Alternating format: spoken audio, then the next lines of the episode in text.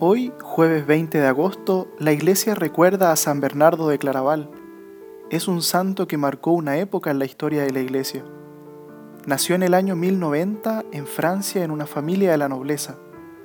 Alrededor de los 20 años hace una opción fundamental para su vida. Abandona el mundo para ingresar a la Orden del Cister, una fundación monástica nueva. Atraído por la pobreza y la espiritualidad que ahí se vivía, fue capaz de hacer entrar a la vida religiosa a sus propios hermanos, primos y amigos. Era tanta la influencia que ejercían los demás que las madres y esposas trataban de apartar de él a sus hijos y amigos.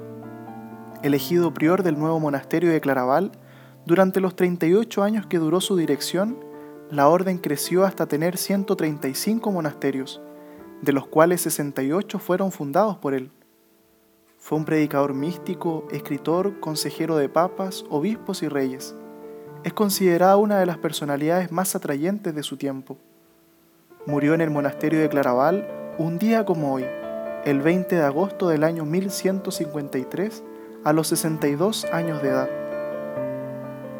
Para San Bernardo, Jesús es miel en la boca, cántico en el oído, júbilo en el corazón. Es por eso que la tradición le atribuye el título de doctor melifluus. El verdadero conocimiento de Dios consiste para San Bernardo, nos dice el Papa Benedicto XVI, en la experiencia personal profunda de Jesucristo y de su amor.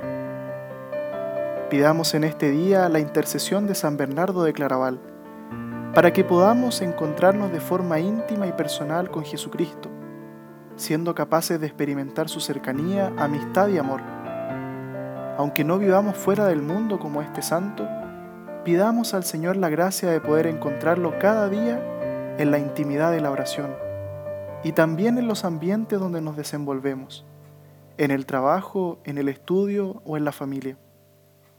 El ejemplo de San Bernardo nos ayude a conocer y amar a Jesucristo cada vez más. San Bernardo de Claraval ruega por nosotros.